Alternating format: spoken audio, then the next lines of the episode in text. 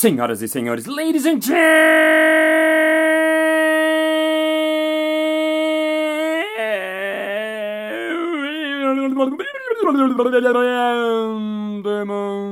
mesdames e messieurs, psiquiatras e psiquiatros.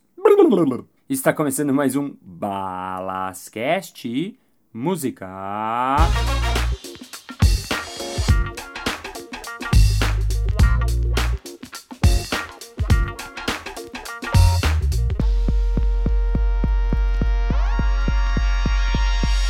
Olá, olá, olá! Seja complexo de Ed pra mente, bem-vindo ao Balascast. Para você que tá vindo pela primeira vez, welcome to the time. Para você que acompanha semanalmente, sabe que eu faço toda segunda esse podcast e hoje eu vou continuar, de certa maneira, o assunto da semana passada.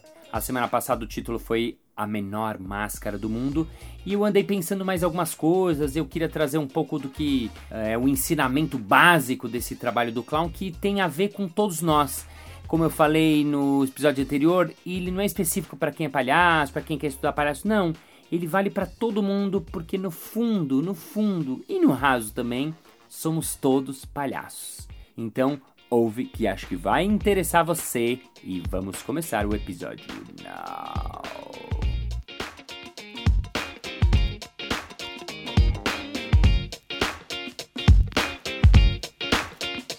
Buscar o próprio clown. Para quem me acompanha aqui nesse podcast sabe que eu com 27 anos larguei tudo para tentar ser palhaço profissional, acabei indo para Nova York, acabei indo para vários lugares e fui parar na França estudar com um grande mestre chamado Jacques Lecoq. E esse Lecoq foi um dos caras que trouxe essa linguagem do palhaço para o teatro. Ele começou a fazer essa pesquisa na escola dele, que é uma escola super importante que tem lá na França, e ele, na década de 60, tinha a vontade de pesquisar o que que faz rir. Por que, que as pessoas riem? Então, ele fez o exercício que foi o seguinte: ele colocou todos os alunos em círculo e pediu para cada um passar um a um, tendo que fazer as pessoas rirem um a um foi passando, eles tentavam fazer cambalhotas, é, palhaçadas, caretas e o resultado foi uma catástrofe. Todo mundo ficou constrangido, as pessoas não riam, as pessoas ficaram meio constrangidas e assim com aquele frio na barriga, com aquela sensação ruim de, de vergonha alheia e nada funcionava. O que ele percebeu é que quando a pessoa se dava conta do fracasso, quando a pessoa parava com a improvisação, ia lá sentar, meio desapontada, meio cabisbaixa, nesse flop, nesse bid, né, nesse fracasso total, aí sim a graça acontecia. A maior parte das vezes as pessoas riam quando não dava certo, ou quando o ator ele assumia que não deu certo. Aí nessa hora, o público ria. E aí ele percebeu: puxa, é isso! Bingo! Encontramos! O clown não existe fora do ator que o interpreta. O clown é o próprio ator.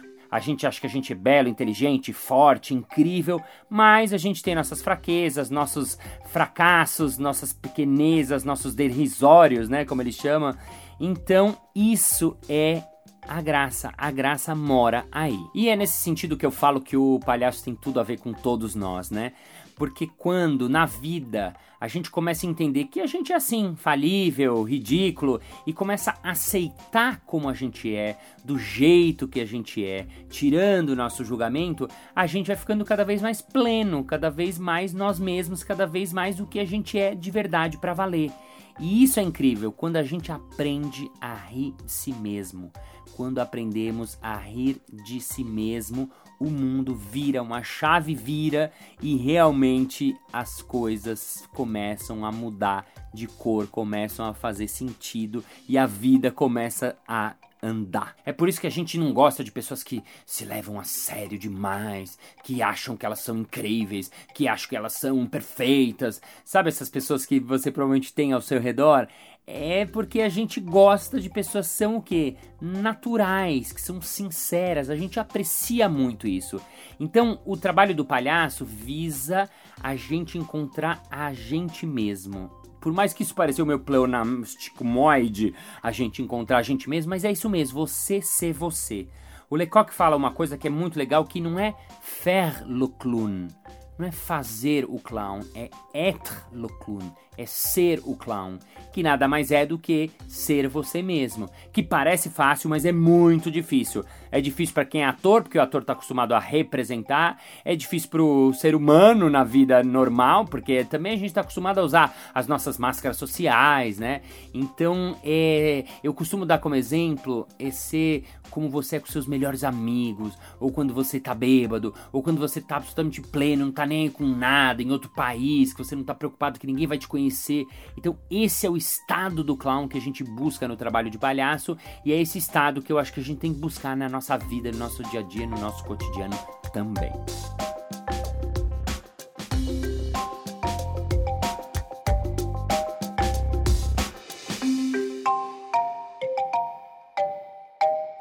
Então, baseado nesse ensinamento que eu aprendi lá na escola do Lecoq, eu comecei a dar meus cursos de clown. E no curso, o que acontece?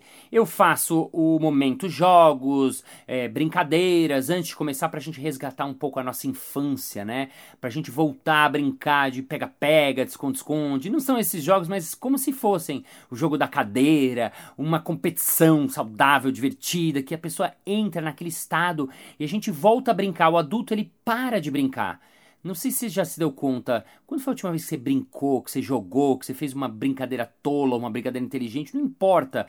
A gente brinca muito menos do que a gente brincava. Então a gente vai deixando esse nosso lado mais criativo, mais infantil, bacana, mais é, lado esquerdo do, do direito. Ixi, confundi, mas não importa. Esse outro nosso lado do cérebro, a gente vai deixando ele desligado e adormecido. E o curso visa resgatar isso para a gente encontrar essa criança que vive dentro de nós. Então, o momento que é bem importante é essa hora que a gente para, todo mundo fica em roda e aí eu explico que agora a gente vai trabalhar com o nariz vermelho a menor máscara do mundo.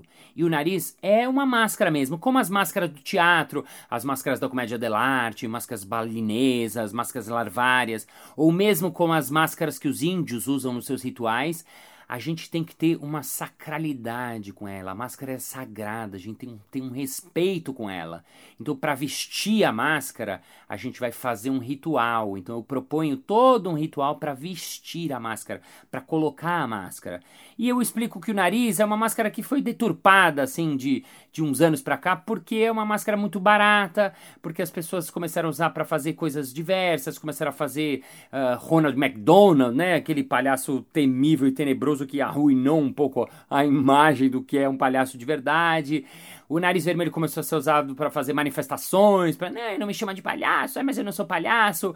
Um tio que quer assustar, as, é, quer dizer, animar a festa das crianças, vai lá, compra na 25 de março um nariz de um real e põe, e tem aquela tragédia, por isso que muitas vezes as pessoas têm trauma e medo de palhaço. Então, eu explico isso como introdução. Na sequência, cada aluno recebe o seu nariz Aí todo mundo vira de costas para a roda, a gente faz um círculo. Eu peço para eles fecharem os olhos, entrarem em contato com eles mesmos para tentar entrar nesse estado do palhaço. Eu vou experimentar aqui fazer um resumo muito rápido, obviamente, por tempo e porque a gente não está numa situação de curso aqui, mas quem sabe você pode experimentar aí mesmo do outro lado para você entender um pouco o que é um resuminho dessa entrada do universo do palhaço, dessa descoberta do que é o seu palhaço.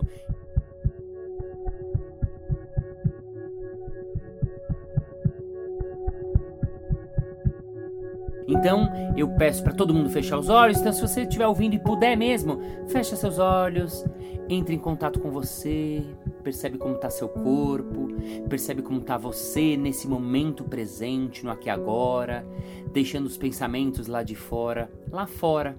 E se por acaso em algum momento vier algum pensamento, alguma coisa que não é daqui, a gente percebe, recebe, mas manda ele embora para você conectar com você nesse momento, nesse instante. Dá de presente esse instante para você.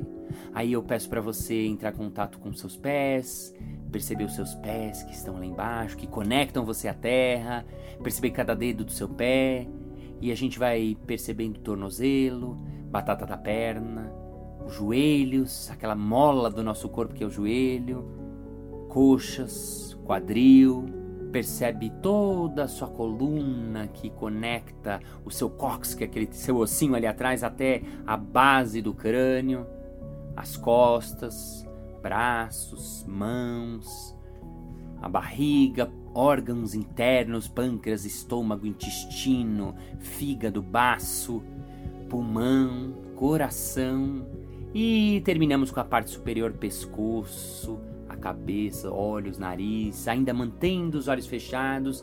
E por último, eu peço para você pensar numa palavra que seja importante para você. Uma palavra qualquer que lembra alguma coisa bacana, te conecta com algo que te emociona, algo que você lembra da sua infância, algo que você lembra bacana da sua vida, qualquer coisa que seja importante e deixe essa palavra rondando a cabeça. E quando eu disser valendo, a gente vai falar a palavra, abrir os olhos e pum, apenas observar o que está ao seu redor.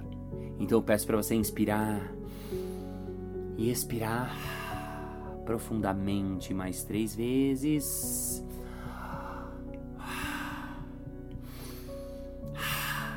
E abra os olhos, pum, fala a sua palavra.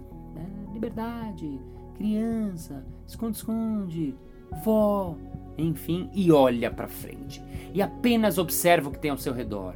Observa as pequenas coisas, os pequenos detalhes, como a criança quando abre os olhos e vê o mundo pela primeira vez e observa, observa, apenas observa o mundo ao seu redor.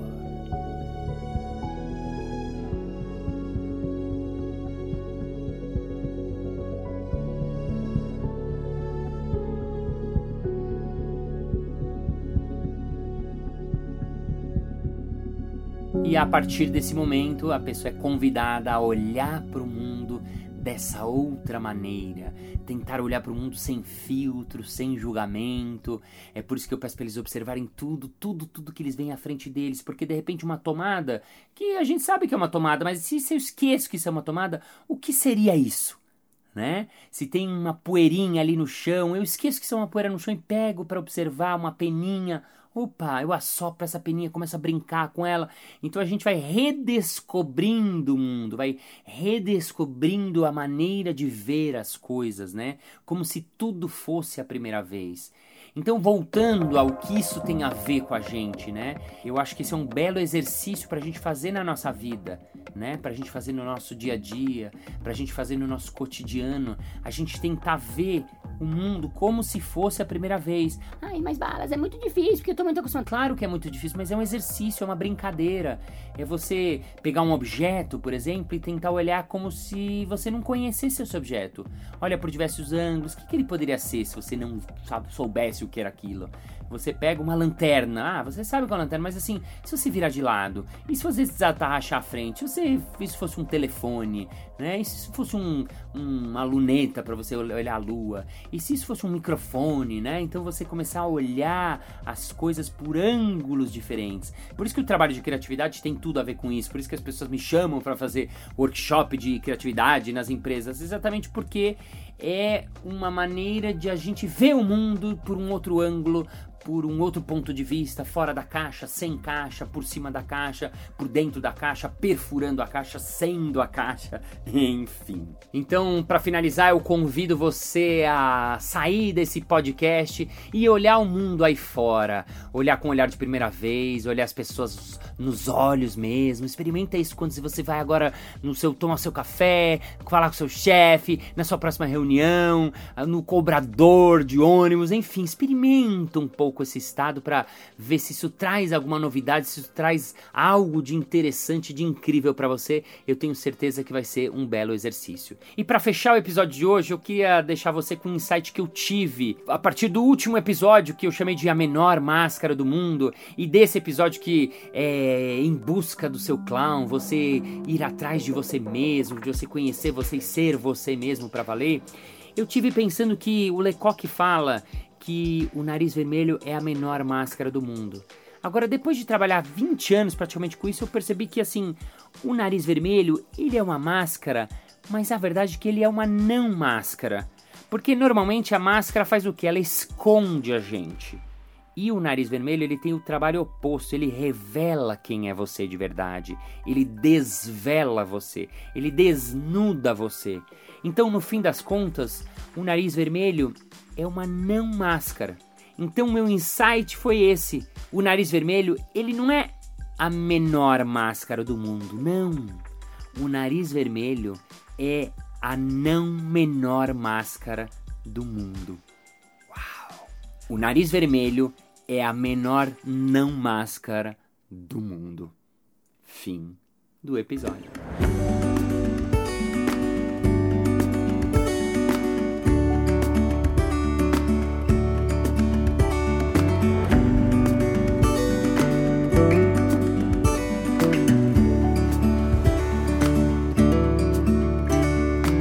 Muito bem, muito bem, muito bem. Chegamos ao final de mais um episódio. Ah, mas na segunda-feira que vem tem mais. Ei! E se você ainda não entrou no grupo que a gente tem no Facebook, ai, ai, ai, ai, ai, entra lá, pede a sua aceitação que eu aceito você, porque a gente está falando aqui de aceitação. Aceitar o outro, aceitar o palhaço que mora aí dentro de você. Então eu queria agradecer você por esse episódio. Thank you very much, ladies and gentlemen, all the clowns of the world. Remember, you're a clown, I'm clown, everybody's clown, the white face clown, and the August clown, and many clowns in the world. And freaks hop labs because you club have your clowns inside you because you have to find your clown. I don't know where he is, but you have to find and see you next Monday. Bye, bye. É ajudar. Não, eu acho que isso é uma. Eu acho que isso é uma. Ah! Senhoras e senhores, ladies and. De novo. muito bem, muito bem, muito bem. Nossa, nossa.